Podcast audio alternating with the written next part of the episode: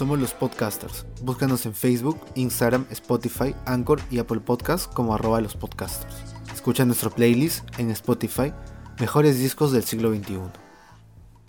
Hola, es un nuevo episodio de los podcasters y en este caso es el segundo episodio de La Cosa Pública, el programa político de los podcasters, eh, donde tratamos sobre problemáticas sociales, sobre diferentes temáticas políticas. Eh, y bueno, es otro tema a los que nadie les interesa escucharnos hablar, pero aquí estamos. y en este caso, eh, bueno, como siempre con Arnold, y en este caso tenemos una invitada especial, que es Valeria Wong y ella misma se va a presentar. Hola clase medieros, soy Valeria Wong, eh, comunicada con Arnold y con Rubén. Ahorita estoy asesorando la campaña política de Isabel Cortés que va para el número 20 para, para Juntos para el Perú. Eh, nada, estoy en un proyecto de creación popular donde trabajamos en talleres para niños, en talleres para madres adolescentes, eh, vemos cuestiones de proyectos sociales, matrices educativas y nada eso, estoy feliz de estar acá. Muchas gracias Valeria y genial por, por, por, compartir estos saberes con nosotros. ¿Y por qué está con Valeria con nosotros? Porque vamos a, a hablar y a rajar un poquito sobre, el, sobre los últimos debates congresales. Vengo leyendo tu teleprompter. Ah. O sea, no, yo, yo, en serio creo que eh, Bengolea, no sé si es, o sea, preparación obviamente, ¿no? Pero o, pero no sé si es angurria política o, o, tiene algo en su cabeza que en esta elección se lo quiere sacar de encima, ¿no? De repente lleva mucho tiempo postulando y quiere hacer algo porque de verdad, o sea, el tío estaba actuando. O sea, a ser un stand-up, literalmente, o sea, hablándole a la cámara, hablándole de tú a tú al ciudadano. Mm. Y al menos particularmente es una de las ponencias que más me gustó, a pesar de que no vaya a votar, porque jamás en mi vida. Para poner un poco en contexto, eh, el, el Jurado Nacional de Elecciones ha puesto más de dos debates públicos. Eh, usualmente no se hace eso para, para las elecciones congresales. Eh, si, me estoy equivocando, ¿es la primera vez que lo hacen? Creo que para debate congresal sí, y creo que es, es bueno, también hay que tomar en cuenta de que, como también dicen muchos candidatos políticos, es una de las campañas más, se podría decir, eh, controversiales. Controversiales también, pero más eh, escasas, más eh, sin mucho gasto, sin mucha inversión, más austeras. Entonces creo que también por eso les, les están dando mayor pantalla en, en, los, en, los, canales que si bien no son públicos, de señal abierta, ¿no? De hecho también he visto a la República haciendo este, debates adicionales y en uno de estos, ¿no? Creo que en el RPP pasó lo del jabón, ¿no? igual tenemos interiorizado el tema del racismo, pero principalmente en lo que quería puntualizar es de que no hay visión país, o sea, estamos todos tirando para cualquier lado y ese es, o sea, va a ser un año y medio de incertidumbre política que ya hemos tenido y hemos arrastrado durante bastantes años. Eh, bueno, estamos, estamos en, el, en, el tema de, partidos políticos que solamente están metiendo plata para, para obtener un puesto, que luego se convierte en lobbies y puertas giratorias, que, que, es una pena y, y es bastante preocupante eh, el tema en cómo enfocamos eh, la educación, la fiscalización, la jubilación. Eh, parece que no vamos a tener futuro. Ese es el problema y, y eso me, me, me, teme bastante porque estamos eligiendo cualquier huevada. Es cierto. Y creo que en ese sentido eh, ha habido un viraje en las propuestas eh, comerciales porque tú tenías, o sea, obviamente son reivindicaciones eh, muy, muy necesarias, muy válidas, pero antes yo, yo veía más eh, reivindicaciones de derechos civiles, pero ahora todo se ha dirigido casi al empleo. Eh, cambiar los cuarenta y tantos regímenes laborales que tenemos, eh, buscar mayores beneficios para los trabajadores, eh, continuar empujando por el tema del FONAVI, continuar empujando por la liberación de los fondos este, de los pensionistas. Y son temas de que de verdad nos están preocupando a todos porque creo que, como bien lo dijo este, Valeria, ¿no? de repente quienes más nos escuchan son por ahí este, quienes se consideran clases medias, en verdad es un espejismo, ¿no? Que, o sea, en cualquier momento te quedas sin piso, de repente una enfermedad en la familia o algún gasto extra, como de repente eh, la universidad o un instituto, que creo que todos hemos pasado por, por una situación similar, sí, pues. algunas de estas situaciones, y todo se viene abajo y vuelve a ser pobreza. ¿no? Hay una, hay una huevada que a mí me parece una locura que de pobreza, pobreza extrema, sea una diferencia de 90 soles. Mm. Es increíble que creamos que la clase media es la clase media A, perdón, BC, Ujú. cuando en realidad estás muy cercano a que si te quedas sin chamba eres. Eh, eres de... Totalmente. Eh, bueno, eso sí, igual tenemos ahorita, eh, eh, estamos analizando un poco los partidos o quienes eh, más o menos se, se están postulando. El tema también me parece bastante, eh, no sé si, el- bueno, sí, también peligroso, que es una palabra que quiero usar bastante Ujú. en este momento porque eh, los ninis y nosotros, lo- los jóvenes, es como muy peligroso el modelo eh, al que estamos cayendo, en el que el neo, ya nos estamos dando cuenta de las consecuencias del neoliberalismo, ¿no? Eh, hay una entrevista a Mario Montalbetti que hace poco le hace Mateos Calderón, que es interesantísima. eh, ojalá se pueda buscar por el blog y todo, y es como, son 50 años de diferencia de entender que ya no es una vuelta a la manzana la que tenemos que hacer para poder enfrentar el modelo. El- la derecha peruana le ha hecho demasiado juego, le ha hecho demasiado, para mí la me pies, para mí como con todas las palabras y con todas las letras y lo siento mucho si tengo un montón de amigos de izquierda, pero era eh, encontrar dos posiciones para que exista la derecha, ¿no? Para que la derecha se lea debería de eh, crearon una izquierda que dialogaba, que transaba, que firmaba, y ya no está pasando en Chile. Y que la gente es como, a pesar de ríe, de que saca la mierda y todo esto, eh, ya entendieron que el problema es el modelo. El, el tema es cuándo va a pasar con nosotros, porque, eh, ah, o sea, las cosas están subiendo, pero nosotros somos solo engranajes que si mañana más tarde encuentras otro, otra persona que te cuesta mucho más barato, ese va a ser el que, el que, el que te va a reemplazar, no sé. Y, y nosotros somos jóvenes, manjas, o sea, estamos hablando de la mayor sinceridad, puta, gente que estudia comunica, sociología, antropología. Claro, no creo que- Y- Yo no y- creo que seamos los únicos que tengamos esa incertidumbre de lo que vamos a hacer dentro de los próximos No, y, y, yo años. no, y yo no me imagino el rol de los trabajadores. eh, ahorita, puta, los espacios sindicales siempre han tratado de meterle punche, pero la organización social siempre ha sido aburguesada, ¿me entiendes? ¿Y sabes por qué? Por, ese, por el mismo carácter eh, de los trabajadores, o sea, Mm. por el hecho de que, eh, o sea, como bien lo ponías en tu video, ¿no? Una mujer obrera es doblemente explotada, o sea, es, está, es doblemente vulnerable. E igual, hombres y mujeres obreros, o sea, lastimosamente, yo me rompo la cabeza por saber en qué momento tienen para la organización política, para la organización sindical, y en verdad es romperse el lomo, trabajar un culo para que al final te digan comillado, eh, que te financien las ONG, Claro. etc., ¿no? Y en verdad, eh, y por eso también es burguesa, ¿no? Porque, A mí me parece loquísimo esta oportunidad que tenemos muchos de nosotros de estudiar arte, estudiar música, de que la comunicación, que el audiovisual, que el cine, cuando hay mujeres que no pueden tener sueños, mañas, que pueden ser madres solteras, que pueden ser migrantes, que no tienen un ferro en el bolsillo y que tienen una barrera lingüística, una, una barrera, o sea, como citando un poco a Bourdieu, es como el poder simbólico, puedes tener plata, puedes tener algo de poder legal, algo de poder social, pero nunca vas a ser el blanco limeño con oportunidades, man, ya, sí, y, y eso es como...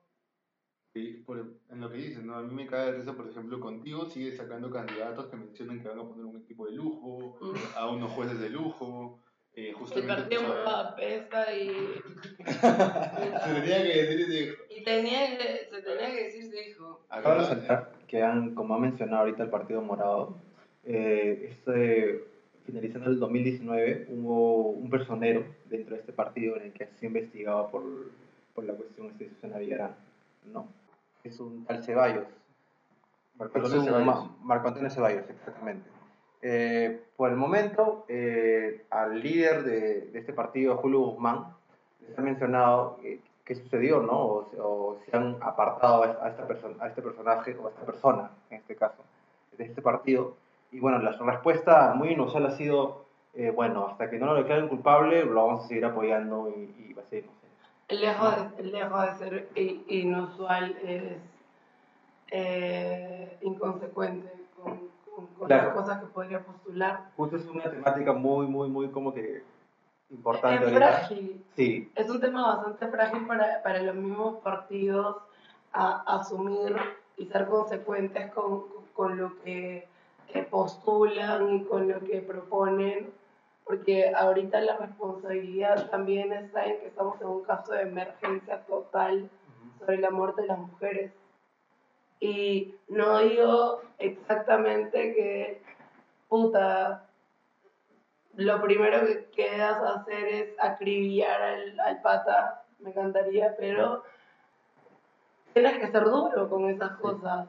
Tienes que ser, tienes que haber un juzgamiento, tienes que sentarte, tienes que, tienes que sentarte, mañas. Creo, creo que, creo que es una cosa eh, bastante rele- relevante. eh, y lo han tomado como, una, como algo muy, no sé, y sí, simple, muy como que, ah, bueno, está investigado ya, y se acabó, ¿no? Como no está como congresista para Chile, ¿no? Como es un personero tal cual, no hay ningún problema, ¿no? Y bueno, y en ese sentido, eh, vamos a ir más a fondo con los partidos políticos. Eh, vamos a empezar por la parte más a la derecha posible, con Solidaridad con Nacional. Vox. Puta, o sea, si, si Vox ve estos partidos, este, se muere de nuevo, se, se, se entierra con Franco. ¿no?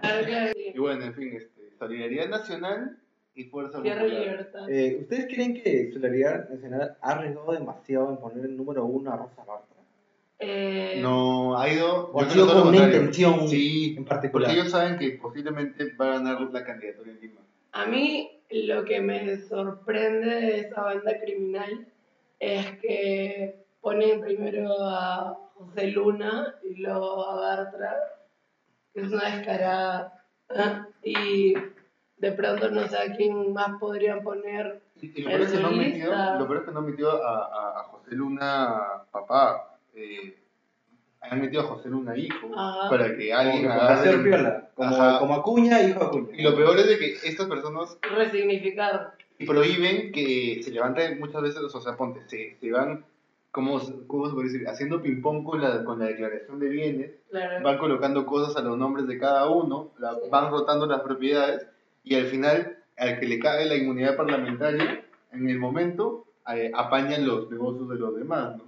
No le pasa nada por ese periodo, y eso creo que lo vimos con Joaquín Ramírez, ¿no? No, y el Hizo caso. todas las cochinadas cuando él era congresista. En este Sí, libro, pues. el caso García, ahí era puta un monopolio de te doy esta casa, te doy esta casa, te doy la otra casa, pero eh, y, es, y es así, y las jugarretas son así. Ya no es que sean paraísos fiscales donde escondas las cosas, sino que son amigotes, que son gente de cóctel. Que Porque, porque ya, porque de verdad desde los Panama Papers, o sea, ¿qué hubiera pasado con la política latinoamericana si no salían hubiera los, Pan- Panama los Papers. Panama Papers? Pero Velasco. Y- Ah. te, te vas a... Mierda. Mierda, no, Mierda. eh, justo mi puño así. Ah, mierda. Ya bueno, pero ahí vamos, o sea... La tierra de quien la trabaja. Ah, ah, de nuevo, de nuevo. brother, ¿y ¿en qué chucha está este Snowden? ¿En qué chu- o sea, men, o sea, si no fuera puta, porque hay alguna, algunos países de un consentido común y eso, men, o sea, Assange y Snowden podrían estar muertos, tirados en cualquier desagüe y a nadie le interesaría y no pasaría nada. Y, lo, y cómo ha cambiado el tema de Odebrecht y el tema de, por ejemplo, Lavajato y entre otros temas de corrupción. O sea, es todo Latinoamérica. Si no hubiera habido eso, la política, la política peruana y latinoamericana estaría podrida. A mí, a mí es, es un conflicto personal lo de Assange. Pero ese liberó todo lo que tenía que liberar. Y eso es tener puta agallas. Claro. Porque sabes que tu vida está en recontrajuego, soltando nombres, puta, soltando tratos, Faltando todo. ¿no? No, y ahora están horribles las fotos. Es una pena. Sí, Es, un- es una. Lo van a dejar morir y nadie va a decir nada. sí. Alucina es que hay tanta información en internet. Y nadie, nadie ya puede cuidarlo, o sea, de verdad, eh, voy a decir, Dime, ¿qué país? voy a decirlo como Valeria, contar el, el traidor de Eric Moreno. Mm, mm, mm. Dime tú, ¿qué país se va a arriesgar a tener un bloqueo americano por proteger a este huevo? Dime Nadie, nadie, nadie se va a arriesgar. Nadie. A ver. eh, Acá, hasta Uruguay. la- Latinoamérica, Uruguay. Uruguay. Ah, Pucha, ahorita, ahorita México. yo. México. Yo, yo les cuento una novela. Eh, estuve hace poco en Uruguay. No hay propaganda capitalista en. Uruguay. Así que yo creo que Julia se toma puta, un, un barco y. Yeah. Yeah. Eh, hay, hay bodas que han quedado muy fuertes y muy marcadas en las personas de la unión entre la revolución cubana y la revolución sandinista y la, eh, y la revolución sandinista y Uruguay. Y es un ejemplo de dignidad, me parece, ¿no? Que lo está recuperando Chile y que a mí me, me mata, me, me encanta. No, no sé cómo milagro Claro. le digo.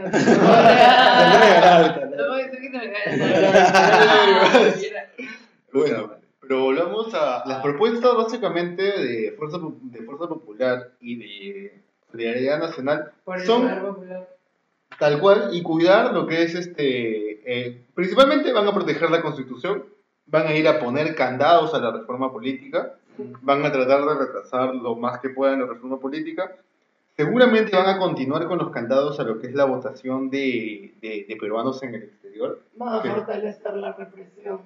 de hecho que, o sea Ujú. posiblemente saquen a los militares a las calles aunque no han sido tan eh, no específicos como Perú Patria Segura que sí quiere sacar a los militares a las calles o sea Reyardo no. Reyardo no, o sea, No, que se quede No, canal. no dejes Que se de estar que no le jode a nadie.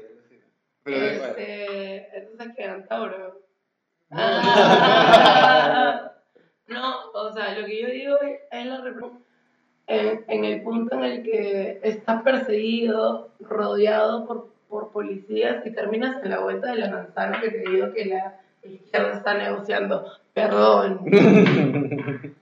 Disculpe.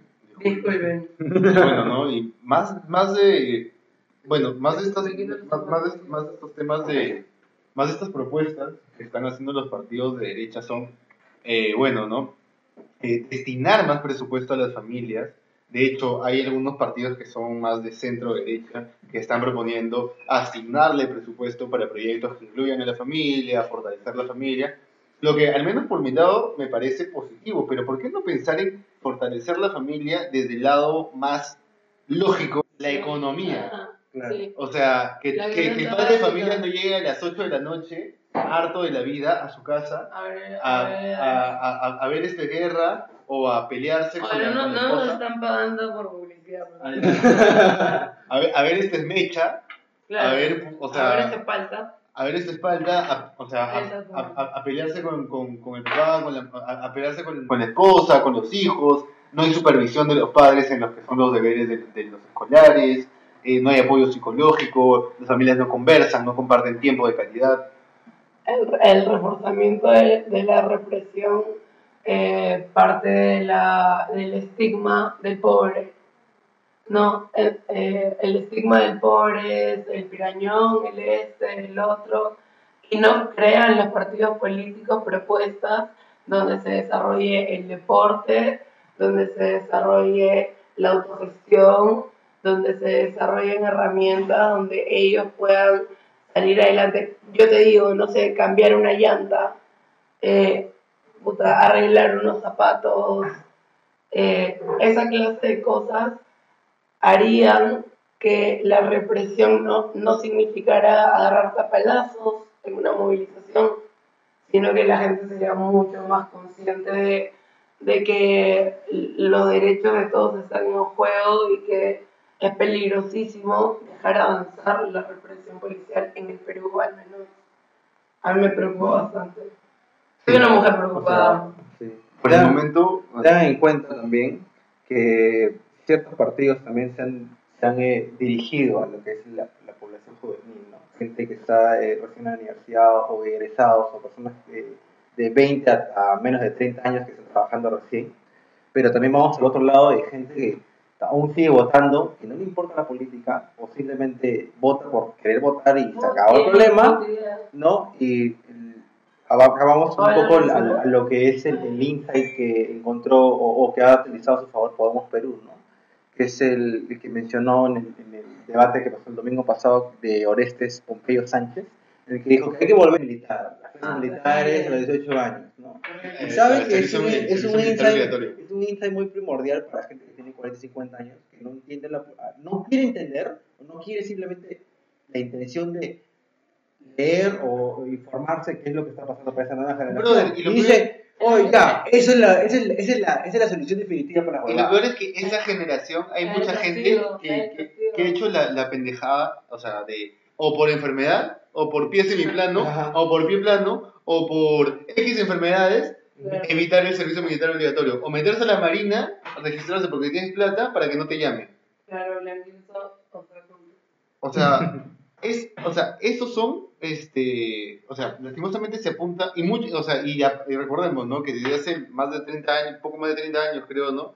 Eh, ya no existe el, o, o eh, rectifícame si no, ya no existe el servicio militar obligatorio. O sea que aparte estaríamos apuntando a una población más que nada conservadora, pero que no ha sentido en carne propia lo que es realizar el servicio militar obligatorio.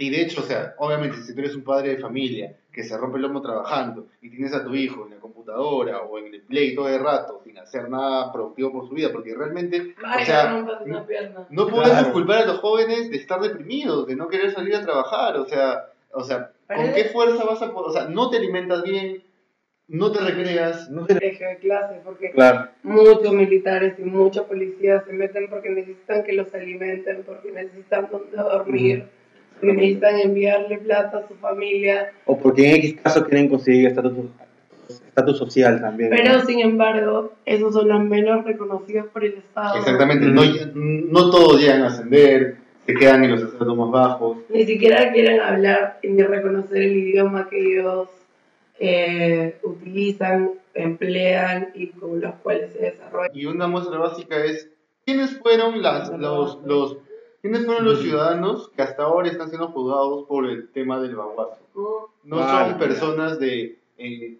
naturaleza indígena, de pueblos indígenas que sirvieron en la guerra contra el Ecuador. Sí, O sea, ciudadanos abandonados por el Estado que tienen que volver a pelear ahora con el propio Estado para poder reivindicar derechos que deberían ya ser eh, adscritos de... Hablando de ese tema, ¿no? Justamente vuelvo con Alexandra Krause, porque me pareció, o sea, el, o sea típico, típica blanquita out of- context, que mencionaba, ¿no? Si no me equivoco, corríjanme, digo nuevamente, que quería la inmunidad también para los policías. O sea, en caso maten un ladrón, en caso persiguiendo a alguien disparen, eh, hacer una inmunidad, eh, similar a la inmunidad parlamentaria. O sea, particularmente creo que las instituciones castrenses, o sea, tienen, Jerarquizadas. jerarquizadas, tienen un deber con la población creo que muchas veces están pasando los límites de su, de, de su propia actuación, ¿no? En este caso, yo al menos lo que principalmente condeno es el atacar eh, de una forma más que represiva, sino abusiva al pueblo, Ah. que no se está defendiendo con un... O sea, que el uso de la violencia no es diametral entre ambas Claro, fuerzas que están enfrentando. Y por otro lado, el hecho... las águilas negras, aunque deberían sacar puta, este, ¿cómo se llama el policía que, que come donas de? Ah, el jefe Gorgory. Claro, claro.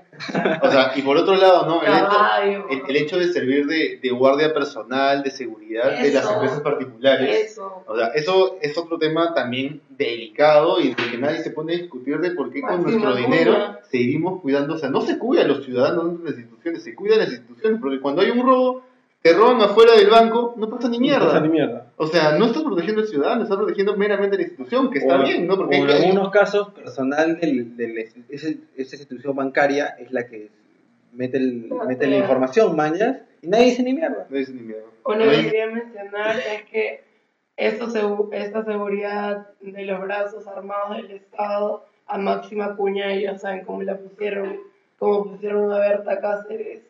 Son mujeres que no podemos olvidar porque el Estado actuó a diestra y siniestra y encontrar personajes que ahora quieran postularse de la misma forma y atentando contra patrimonios, contra espacios que son de, de no me quiero meter puta, muy pachamamista, pero es la como, visión andina. Vivimos en un país que está lleno de culturas y no podemos mandarnos a construir, a cerrar y a, a- a mandar de actores a niños del, de- del Amazonas para que el turismo funcione o para que los segmentos económicos funcionen, telecomunicaciones, minería, qué sé yo. Es un gran acierto. Es La muy verdad, peligroso. o sea, es un insight que está utilizado de una manera muy frívola.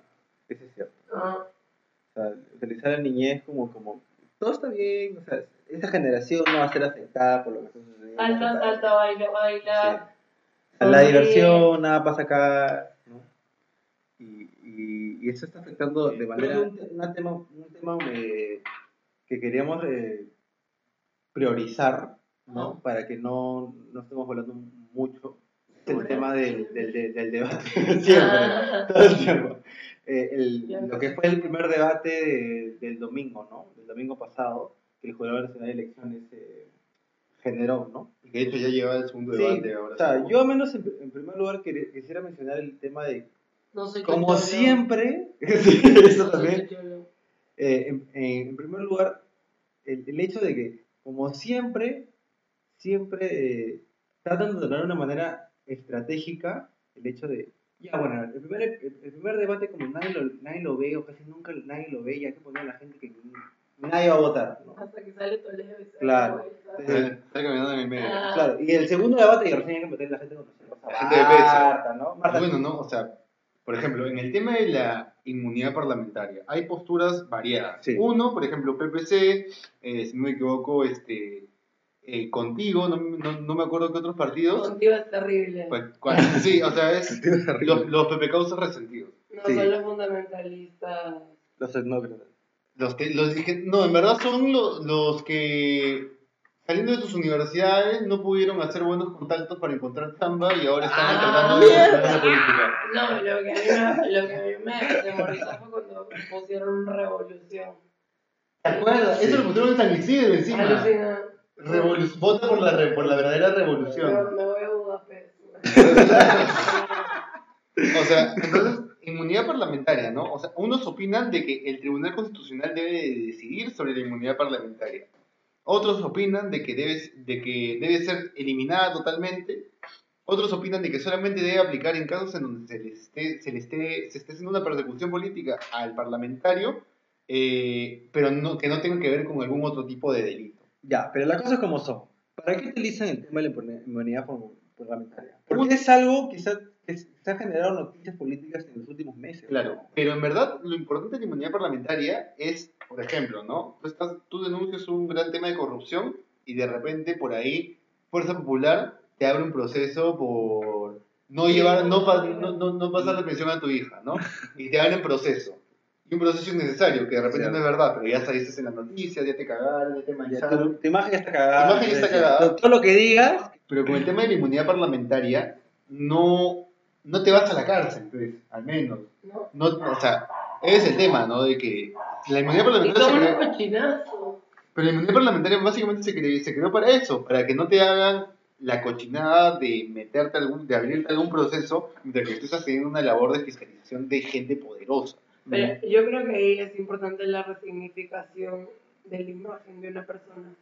Porque yo creo que si la recontracagaste y fuiste cara de palo encima y quieres seguir en tu puesto, eh, no deberías.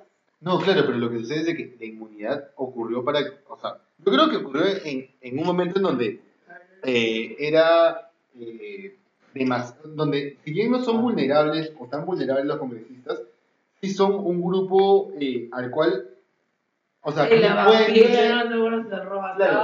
exacto. Ah, y eso fue impunidad, ¿no? Es la misma mierda de siempre. Es como, es como cuando eres, bueno, como vemos en algunas películas, ¿no? Eh, discúlpeme por esta referencia. Por ejemplo, ¿no? Hay, hay, un, hay un pata violador o hay un pata que es este, narco. Ah, pero es hijo del embajador tal. Ah, Ah, pero es hijo el del canciller tal. Era, que era un simple hijo de, de, de un este, alcalde. de un don Pancho que tenía poder. Exacto, y lograron. Pero en este caso, por ejemplo, en el caso de los embajadores, por ejemplo, la inmunidad, si no me equivoco, es extensiva de la familia. O sea, o sea, ha sido así, se ha ido corrompiendo el hecho de que estos puestos laborales, por su importancia particular, Mm, tienen esta eh, facilidad, ¿no? Es como el caso también como que hoy le encontraron Eh. tantos, tantos kilos de cocaína a Kenny en un almacén. Es como que, pues, el congresista. Soy yo. Uy, no lo investigaron jamás. No a, mí, podría, no podría. a mí lo principal que me parece es que antes de la inmunidad parlamentaria deben existir serios códigos de ética.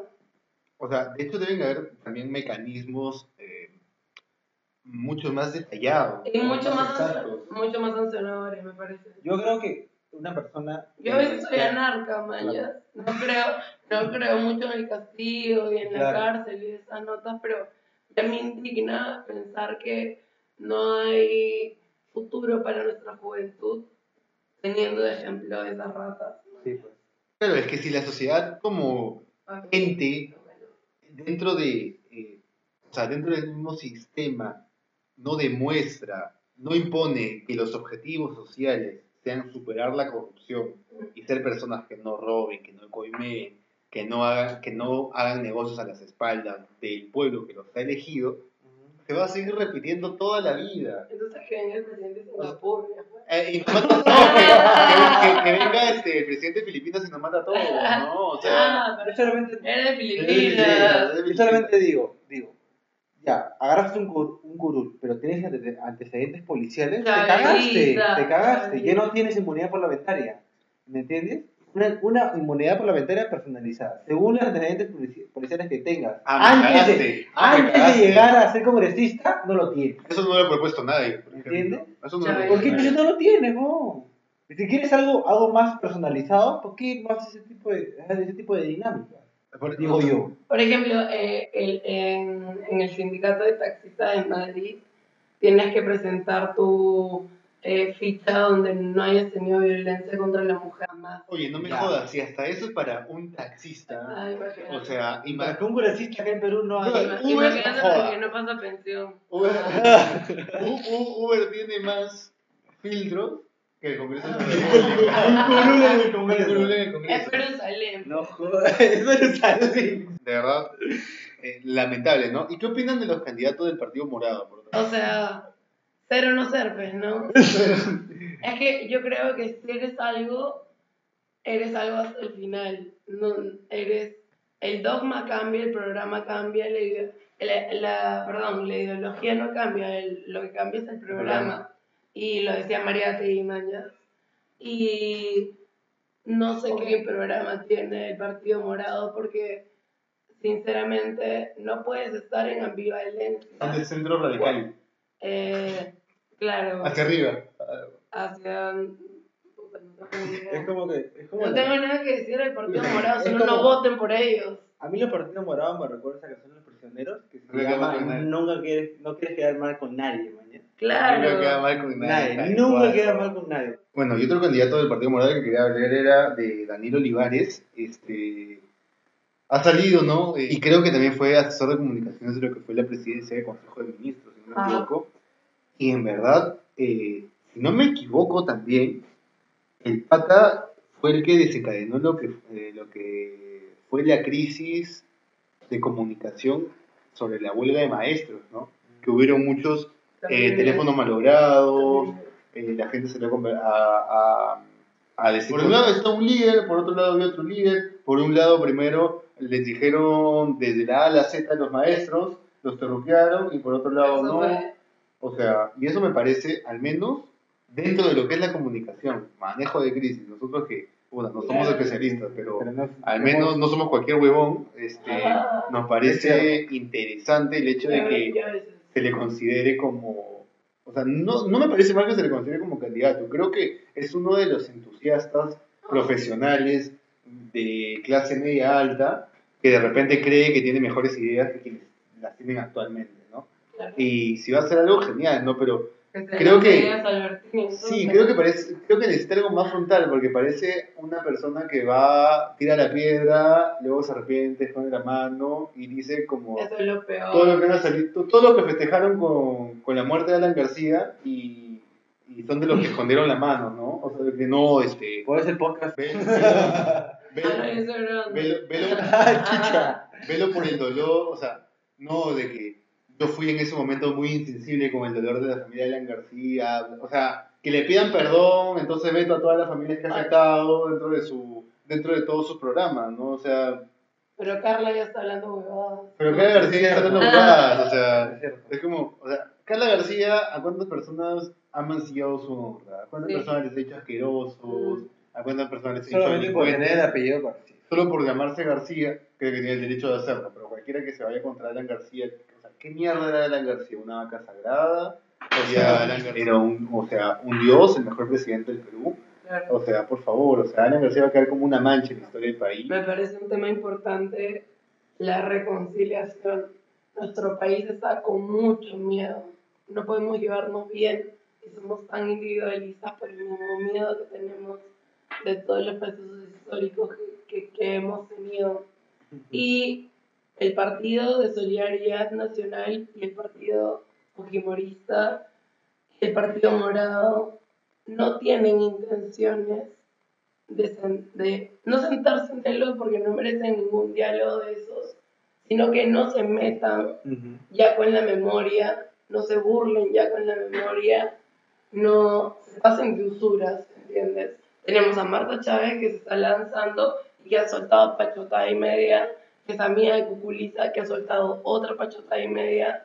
Entonces, esas cosas, perdón, pero no las podemos seguir eh, permitiendo. La reconciliación es un proceso en el que se deshegemoniza la lectura que han querido dar eh, los fujimoristas y ahí hay un, un gran error en el LUM, ¿no? O sea, podemos hablar del LUM, hay una mala curaduría.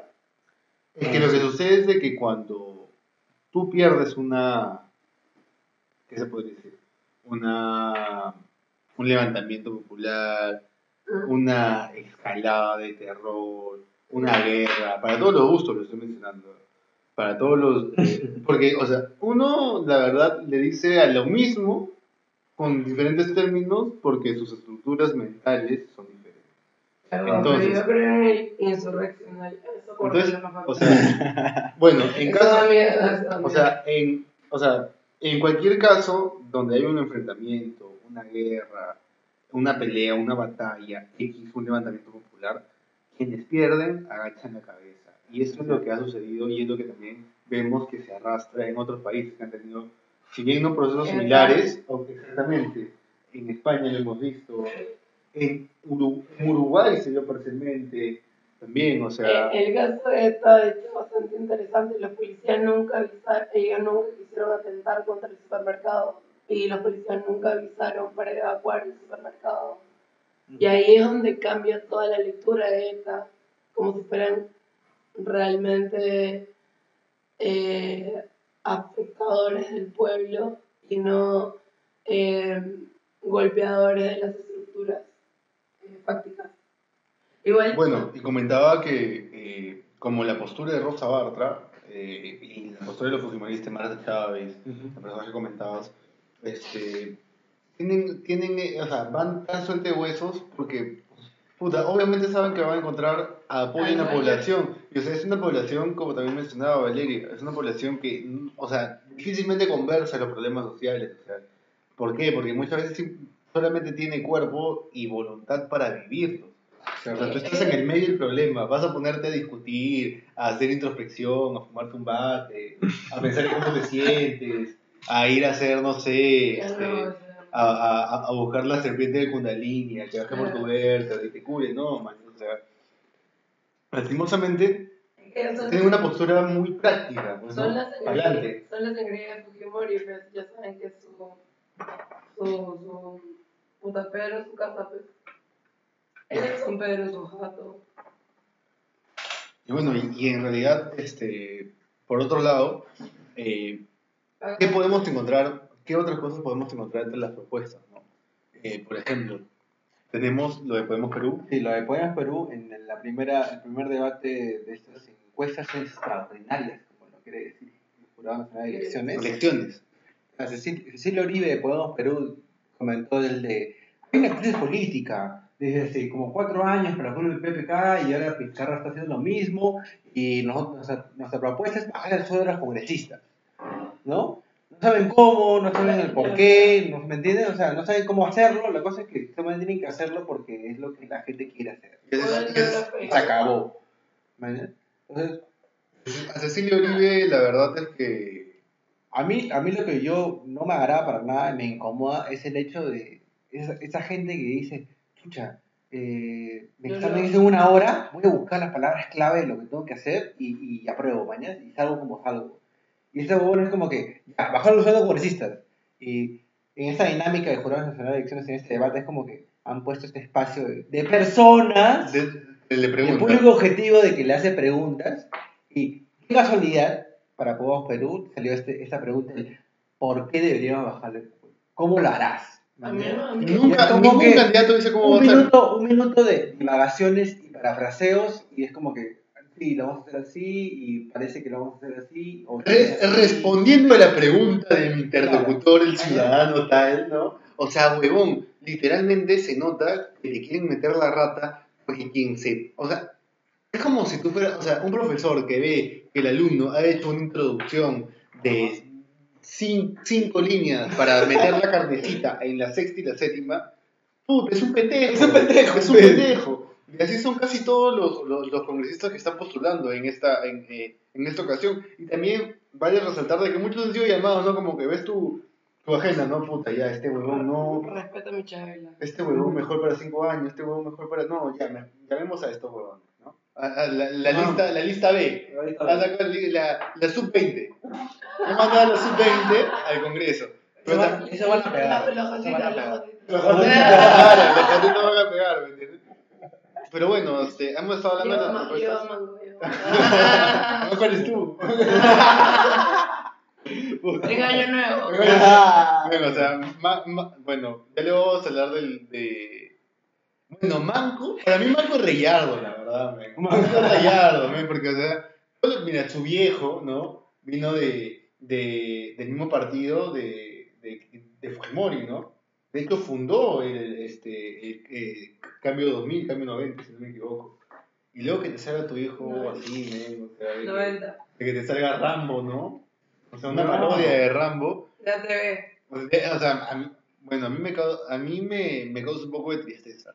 Pero por otro lado, a ver, hemos tenido la opinión sobre el Partido Morado, Ujú. que ni fu ni fa, ¿no? O sea, básicamente, eh, ¿qué es o sea, lo clásico? Eh, liberales, Se casa con Irán y con Estados Unidos. exacto, liberales en cuanto a mm, lo que es Derechos, sociales. derechos sociales, derechos reproductivos y eso. No creo que vaya a legalizar el aborto en No, todos los ni casos, cagando. ni cagando. Ni Pero de repente sí puede promover o va a ir un poco más allá acerca de la, de la entrega de, de anticonceptivos. ¿no? De profilácticos. Ah, eh, este man, el 4 de Juntos por el Perú, eh, Ayala, está repartiendo anticonceptivos. Una cosa muy importante en nuestro país. Y bueno, y entonces, Estados, Estados. entonces, entonces, eso, es, eso es también una, eh, como que un punto importante dentro de, de la agenda de partidos que no hemos mencionado hasta el momento, ¿no? Y en los que vamos a ingresar en un, en, en un rato. Por otra parte, ¿no? Como, como venía mencionando, eh, tienes, esto de Julio Guzmán, pero Julio Guzmán no va a cambiar el capítulo económico de la Constitución. Cagando. Julio Guzmán no va a convocar un referéndum. O sea, y eso es lo que también hemos Julio tenido Guzmán bastante, ¿no? ¿no?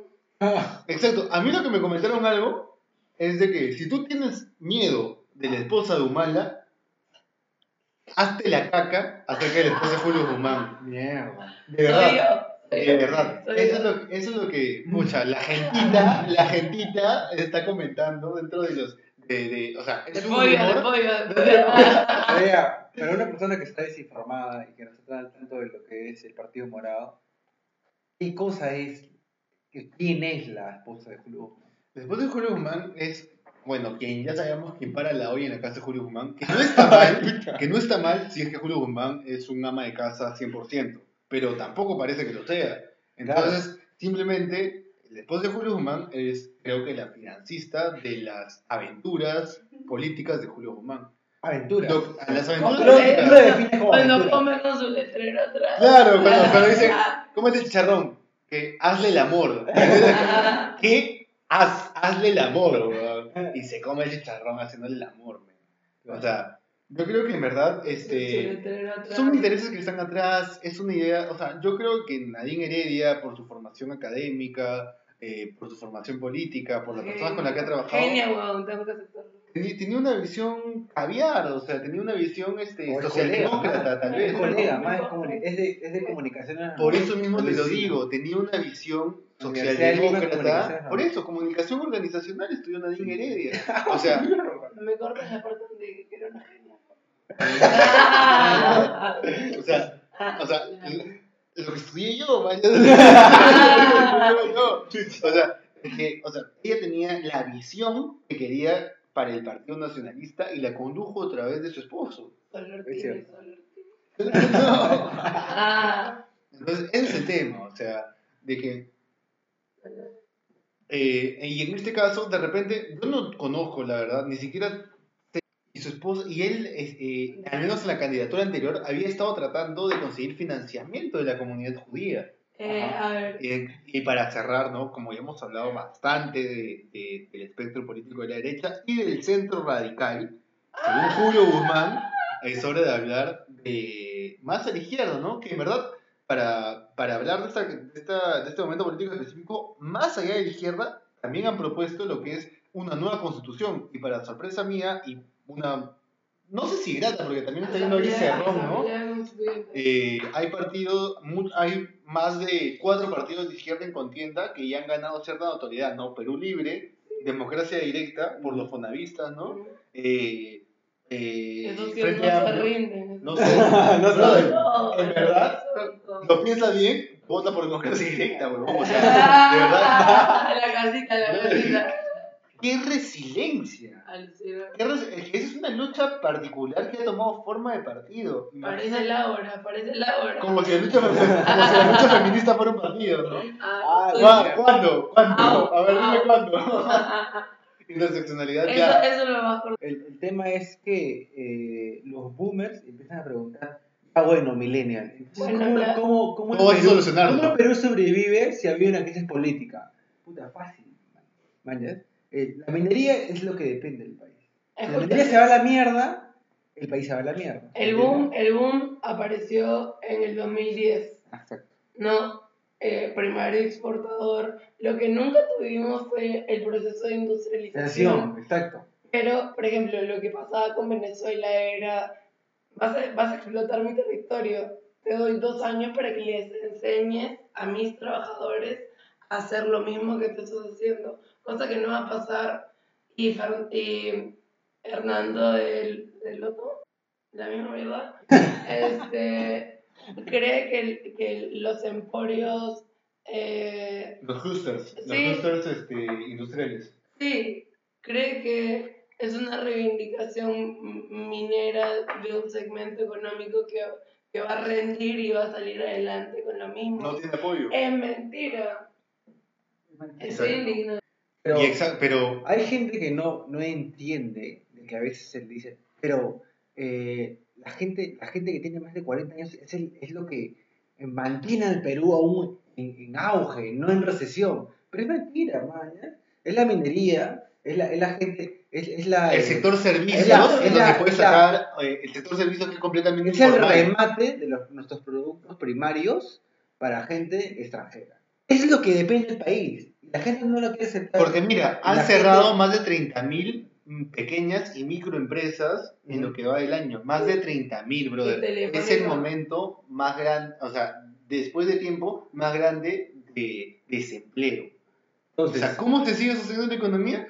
Puta, Dios sabe, huevón. O sea, como, te- como, como tú decías, ¿no? El modelo primario exportador y por otro lado el sector servicios que es completamente informal, ¿me Y entiendes? cuando llegamos a recesión es como que, puta, ahora, ahora sí le echamos la culpa a la, a la juventud porque es la que la mañana. La izquierda es la que, la que más, ha ha hecho mierda a este país y toda esta mierda. Pero no es cierto, o sea, acá es el, estamos jugando a la papa caliente de a quién le echamos la culpa cuando llega la recesión, ¿me enti- ¿me entiendes? Entonces, eh, tenemos que aceptar, tenemos que intuir de que no depende de la juventud la que está sucediendo ahorita. Es lo que, lo que la- las tra- tratos económicos que ha habido hace 20 años, en la que, la que dependemos, 20 o 30 años. 20, 30, 40, 50 años. Margaret Thatcher. Margaret Thatcher y Ronald Reagan, o sea... Que se mueran. Se mueve. O sea, yo conversaba hace poco con... No, yo no sé su postura política, ¿me entiendes? Pero obviamente se ve en contra de Chávez. Pero conversamos y lo, lo que me dijo es, bueno, lo que sí puedo decir sobre mi país... Lo, lo- lo- lo- lo que sí me dijo es, lo que sí puedo decir de mi país... O sea, le contamos, le, le- le dije, ¿no? El- ¿ves, ¿Ves el sistema integrado de transporte? El- la, línea, la línea roja, la línea azul, la línea amarilla, ya. Todo eso es de un privado. ¿Ves la línea amarilla eh, o evitamiento? Sí, ya. Eso es también privado porque tienes que pagar peajes. 10 ¿Ves lo años, que es el 10 met- años para esas construcciones. ¿Ves lo que es el metropolitano? Eso está concesionado por 70 años. Y es un calor de mierda. O sea, y es lo que me decía, ah, bueno, por lo menos en mi país, presidente de derecha o de izquierda, tanto Chávez como él me mencionó un presidente de derecha que había hecho eh, bastante infraestructura allá, todo se ha desarrollado como con el dinero y la mano de obra del país, pero con mano de obra parcial y gerentes extranjeros. O sea, si bien no ha sido eh, completamente con conocimiento o con ciudadanos del país, han podido conseguir el know-how extranjero. Puta, ¿cómo? Gastando plata, pagando lo justo, ¿me entiendes? Obviamente. O sea, acá quieren simplemente agarrar, no responsabilizarse de nada y concesionar para que se te solucione el problema. Y luego que, o sea, ¿quién paga eso? O sea, si yo estoy pagando para mis impuestos, para que haya salud, para que haya educación, para que haya transporte digno, ¿por qué tengo que pagar todos los días 2 soles 50 de pasaje? O sea, yo pago Ya. mis impuestos y aparte tengo que pagar el servicio. Ahí va lo que, lo que faltaba, lo que carecía el primer debate del Jurado Nacional de Elecciones.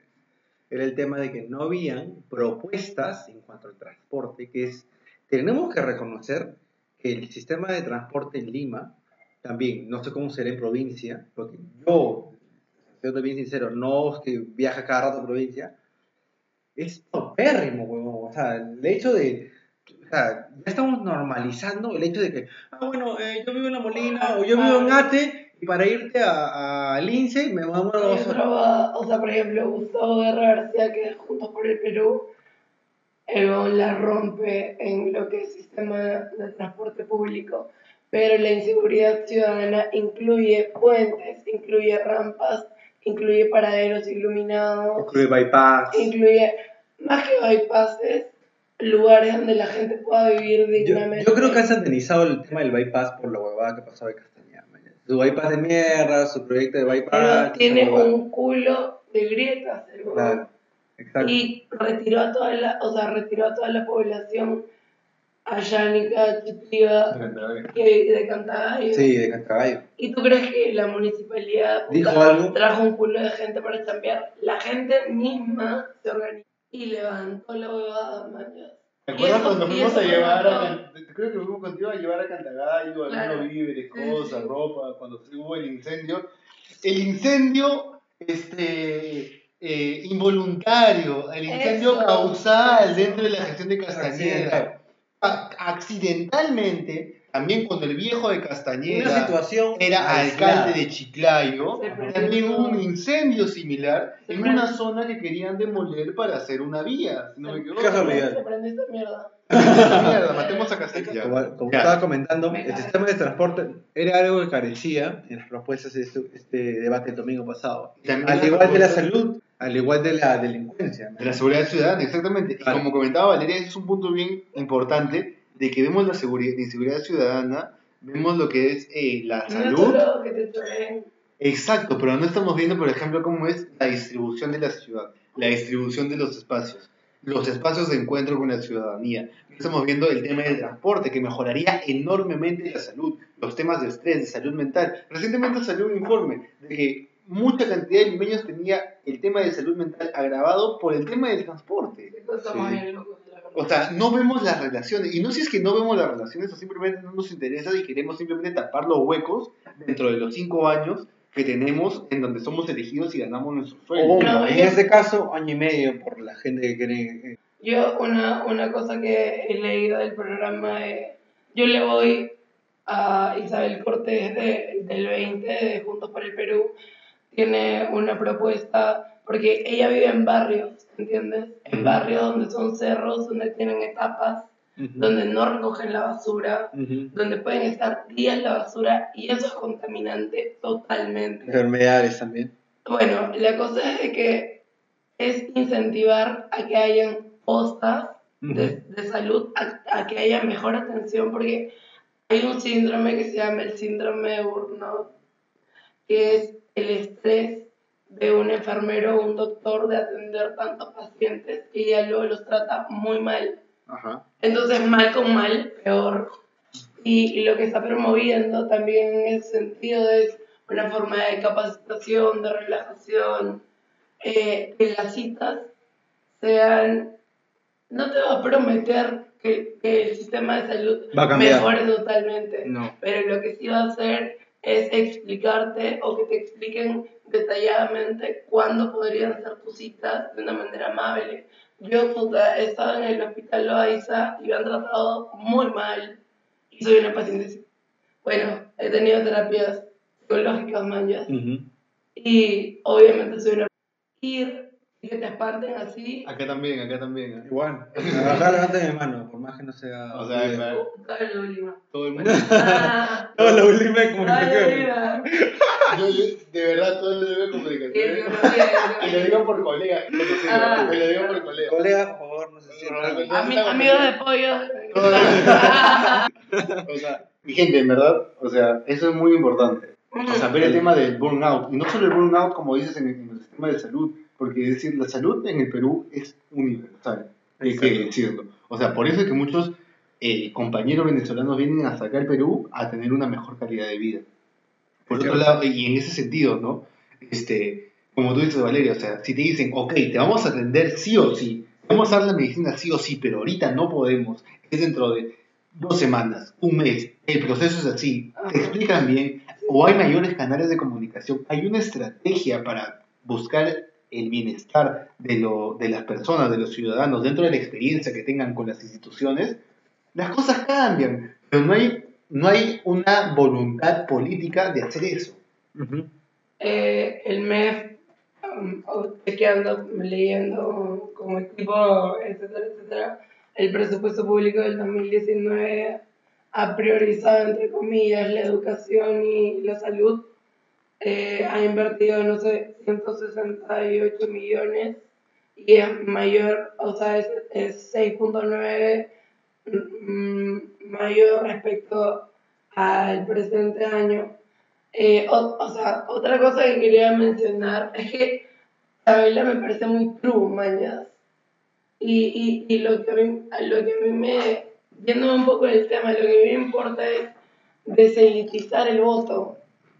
Me parece que no solo los, los, los- la gente con grandes apellidos, que fueron los de los 90, los de los 80, Isabelita se levanta a las 6 de la mañana y se va a entregar volantes a las estaciones de Bayobar, lugares que no conoces, ¿entiendes? Que muchos de nosotros no conocemos. Y ahora una de sus propuestas también es eh, limpiar y fiscalizar, ¿no? Es estar pendiente y nosotros debemos ser ciudadanos muy activos en ese sentido, pero no tenemos las herramientas para acercarnos, no tenemos eh, la información para legislar de alguna forma, no legislar como los pelotudos, los congresistas, sino seguir los procedimientos políticos que necesitamos para que no se vayan encima de nosotros. La cosa es que una de las propuestas también es que en los, en los barrios más pobres no hay techos en los colegios, no hay profesores, no hay auxiliares y no podemos romantizar la idea de que vale mucho caminar dos horas, tres horas para ir a un colegio. Bueno, esa- Eso es malísimo. ese, ese precepto de que hay que lucharla para... para... no soy Toledo. No, perdón. pues dicho de No que... soy Toledo, perdón. Perdón. Ah, Lo siento. Yo creo que ese tipo de situaciones de dramatizar el hecho de eh, obtener tu, tu, tu educación eh, a, a pesar de las adversidades es algo que no debería, no debería ser de, de difundirse. O sea, ¿Qué estás tratando de decir? Que el, el, un país tercermundista, eh, las personas tratan de, de, qué? de esforzarse por, para no ser ignorantes. No entiendo. Eh, o sea, creo, creo que muchas veces también tiene que ver con, con el tema de la blanquitud, ¿no? El hecho de que, ah, estoy en la universidad, yo no soy parte de, de estas personas que son ignorantes, que son de... Que me he tenido que sacar la mierda, que la caminando tres No, horas en la selva para ir a un colegio donde... Que no debería ser, sea, no debería ser necesario. No debería pasar. ser para nada, Claro. para nada. Eh, yo lo que también tengo que añadir en, opinión personal es este hecho de que a pesar de estos últimos debates y también las últimas elecciones antes del 2016, es el de no hay ninguna propuesta de descentralización de lo que es Lima.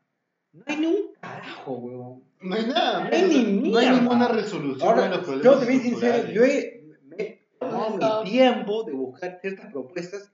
El Jurado Nacional de Elecciones ha, ha puesto su plataforma web para buscar propuestas de todo el tipo de partidos y no hay ni un carajo de propuestas de descentralización de Lima. No, yo creo que concretamos hoy que vamos a ser un partido y va a ser plurinacional.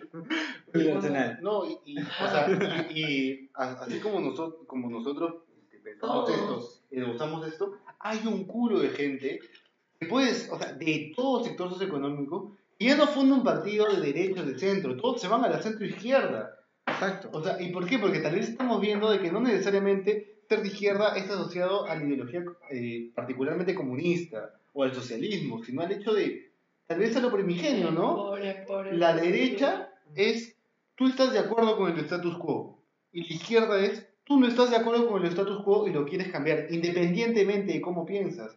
Tal vez eres un liberal, tal vez eres pro economía de mercado, pero te parece que el status quo no está yendo como debería de ir, que no es justo, que está aplastando a gente que tú amas, que tú quieres, que vive contigo día a día, que tú ves que se saca la mierda y que no es cierto que el, de que el pobre es pobre porque es flojo, ¿me El que entiendes? se ha formado, man, ya. Exactamente, o sea, tú ves a la gente de a tu lado pasar de repente no lo mismo, pero situaciones similares a las personas con menos, con, con menos recursos. O sea, Escúchame, yo llego a escuchar hasta el de. eh, es pobre, el que no es pobre es el que trabaja 10, 12 horas, mañas. Exactamente. el que se pone la camiseta para la empresa. O sea, no y no solamente tú trabajas 8 horas, o sea, te comes 2 horas en la mañana y 2 horas en la noche al llegar a tu Tarda casa. para llegar a tu, a tu trabajo y para volver a tu trabajo. Son las horas que deberían ser como, o sea, particularmente yo que soy, puta, bastante burgués, de decirlo, que me consideren, que me, que me consideran, que me consideren las horas de transporte en, en las horas laborales, no jodas.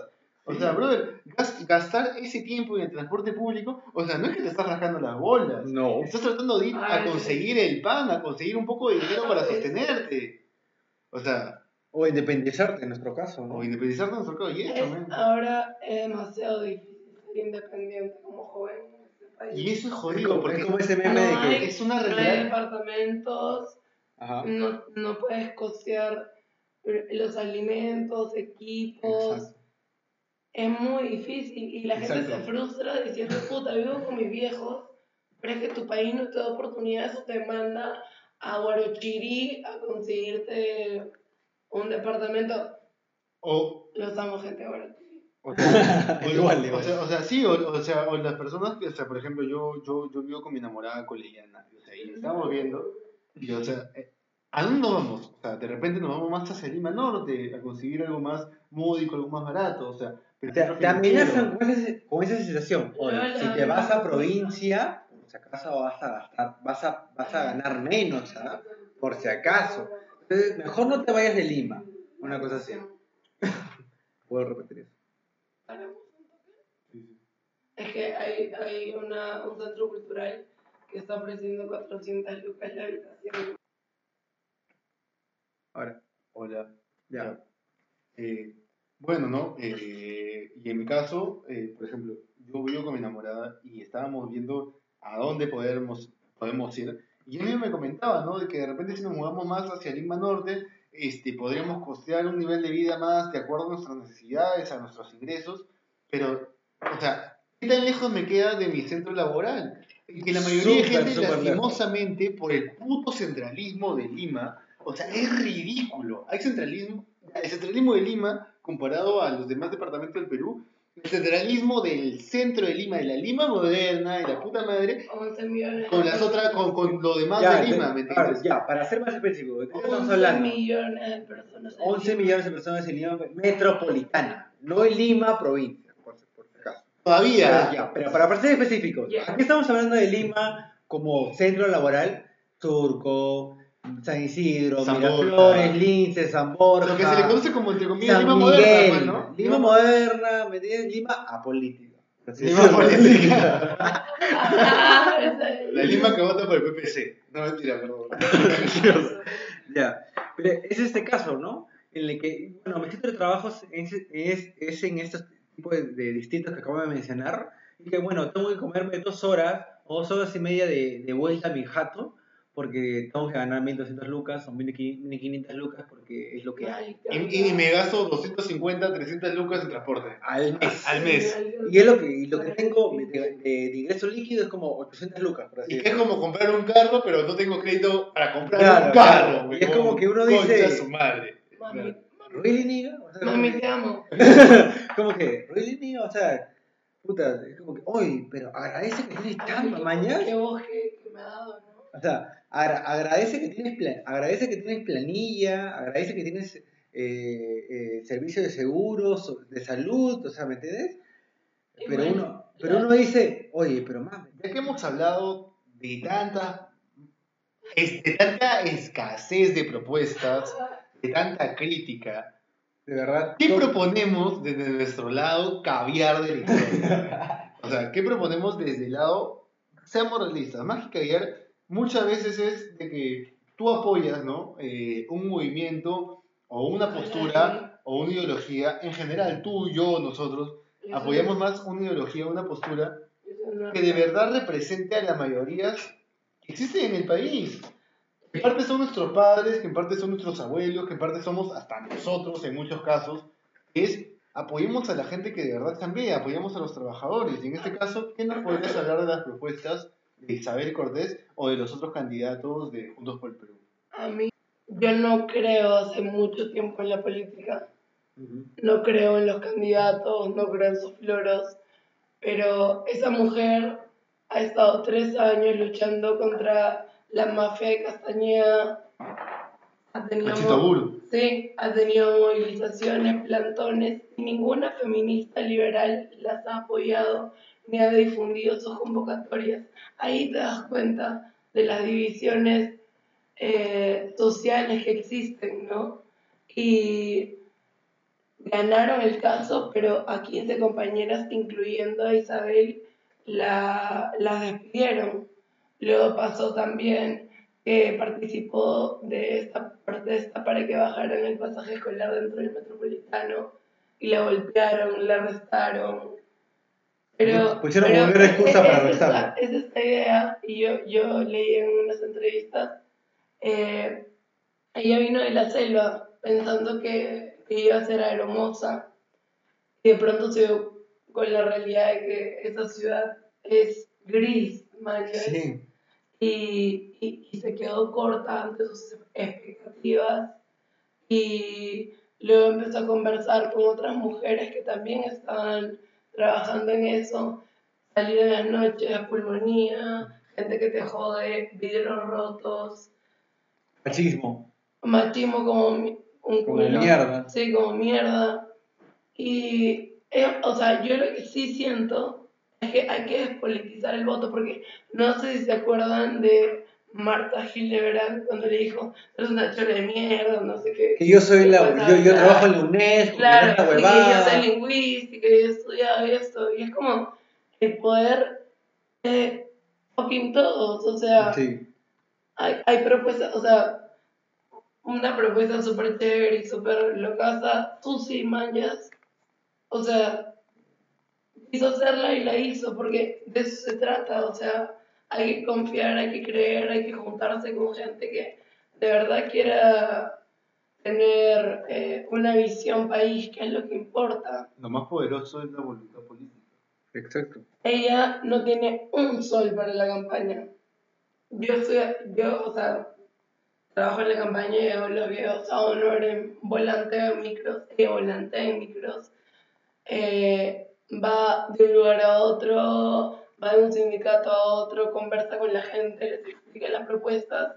Y si no llega este año, yo estoy segura que va a llegar el próximo porque ya la gente se está dando cuenta de que es momento de uno de nosotros, de una, una persona que vende emoliente, una emolientera, llamémoslo como es, o sea, llamémoslo como, como nuestro país se llaman las cosas, alguien que te vende una papa con huevo, huevo de corniz, que te ilustra los zapatos, eh, que te vende polos en gamarra, que tira sus, que tira la tela. Hay gente que, se, hay gente que se levanta y trata de, de buscarle, más allá de un trabajo, es un sentido a su existencia. Sí, Es sí, buscar un sentido, algo que hacer, algo que te realice como persona. Y no encuentras las oportunidades y tú te generas las oportunidades. Y lo primero que hacemos o sea, es reprimir.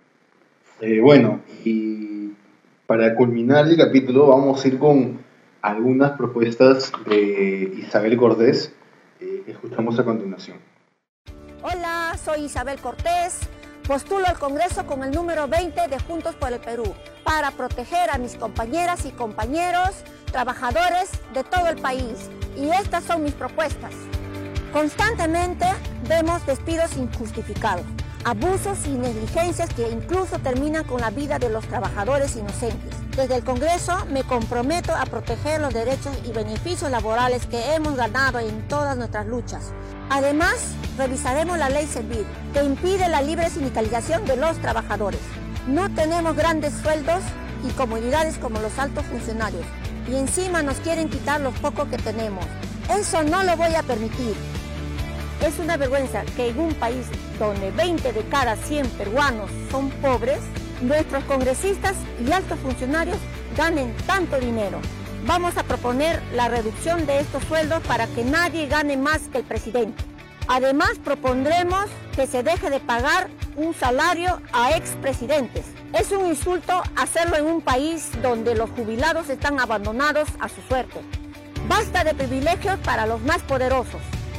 Lucharemos contra la privatización de entidades públicas como Serapal. Todos sabemos que lo primero que hace la privatización es disponer el despido de trabajadores con el pretexto de la eficiencia. El agua es un derecho y no un privilegio. La gente más humilde no compra en centros comerciales o supermercados, sino en pequeños mercados de barrio. Estos mercados están desapareciendo. Vamos a presentar un proyecto de ley para la construcción de mercados barriales. Estos mercados también ayudarán a la formalización de pequeños trabajadores que venden en las calles. La mayoría de colegios en los barrios más humildes tienen huecos en las ventanas. Les faltan carpetas o ni siquiera tienen cerco perimétrico. Yo me encargaré que el presupuesto destinado al mantenimiento de la infraestructura educativa y el pago de sus trabajadores se cumpla. Asegurar el derecho a una buena educación empieza desde abajo, para la gente que más lo necesita. Para llegar al último fragmento del episodio de este podcast, es imprescindible añadir este nota de prensa que ha hecho RPP en su versión digital, que son los partidos que lideran la, intención de voto para estas elecciones congresales, ¿no? que fue el 16 de enero de este año. Y según ellos, los primeros tres partidos que lideran la intención de voto para este 26 de enero, domingo 26 de enero, son Acción Popular, Fuerza Popular y Alianza, Alianza para el Progreso. ¿no? Eh, en cuarto lugar le llega el Partido Morado, que es de, liderado por Julio Guzmán y Frente Amplio. Pucha, o sea, ¿qué, ¿qué puedes esperar? Yo creo que es como comentábamos hace, hace un momento, ¿no? De la gente dijo, "Ah, vamos a marcar la lámpara y a la mierda, ¿no? Aparte, Lo que pasó en, los- en la, la- disculpen la, la tos, es que yo creo que también se trata de la fuerza económica que impulsan estos partidos.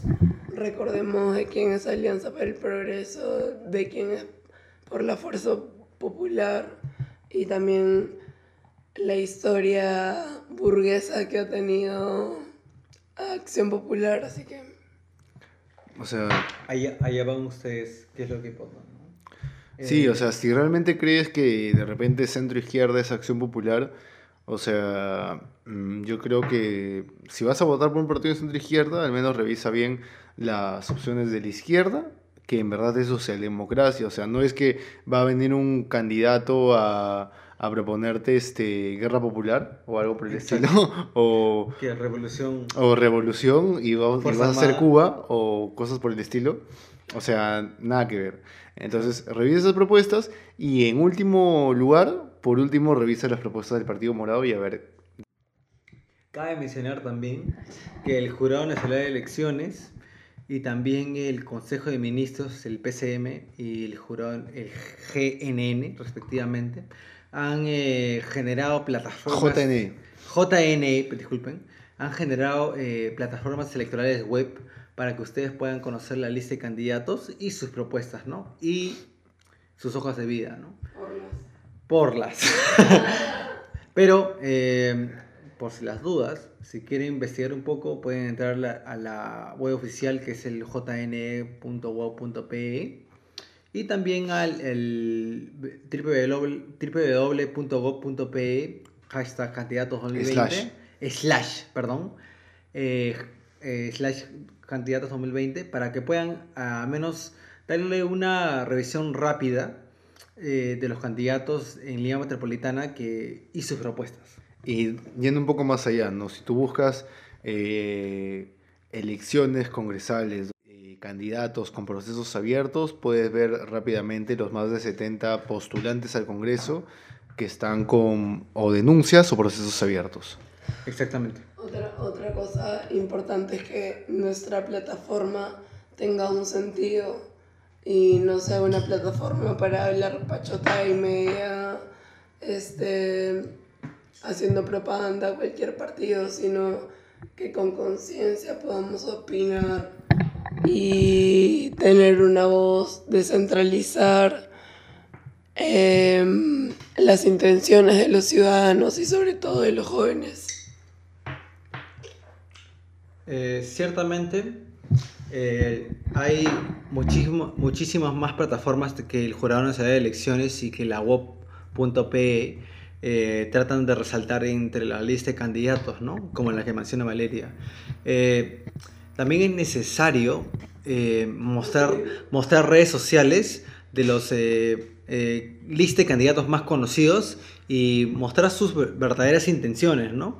Que en- de una u otra parte las, las muestran en el, en el día a día. Entonces no hay que ser ingenuo, no hay que ser una persona muy inocente para darse cuenta de qué es lo que quieren y cuáles son sus objetivos o metas en los próximos año y medio, ¿no? Creo que eso es- en mi caso sería mi última opinión en este episodio. Yo creo que, o sea, se trata mucho de sinceridad, ¿no? De mm, ser franco y darte cuenta de la humanidad y la calidad de persona por la que votas. Y bueno, eso. Un gusto estar con ustedes. Fue lo máximo. Sí. Gracias a Valeria por haber venido eh, y genial por habernos ilustrado con la, con la propuesta de Isabel Cortés y de Juntos por el Perú. Y en general, bueno, particularmente soy un rojo de mierda. Eh, o sea, no hay forma de definirme de otra Yo no manera. tanto. Y claro, en verdad, este, hay, acá hay diferentes posturas. eh, y compartimos con diferentes posturas políticas en realidad. eh, no hay que estigmatizar, pero hay que leer bastante bien las propuestas de los candidatos que si ves que en muchas ocasiones son escasas o no existen, bueno, tal vez puedes dar un girito a la izquierda y encontrar algo que te interese. Eso ha sido todo por hoy en los podcasters. Nos despedimos de la cosa pública. Muchas gracias. Eh, recuerden que pueden encontrarnos como los podcasters en Spotify Podcasts, en Apple Podcasts y en YouTube. Eh, y en el... bueno, eh,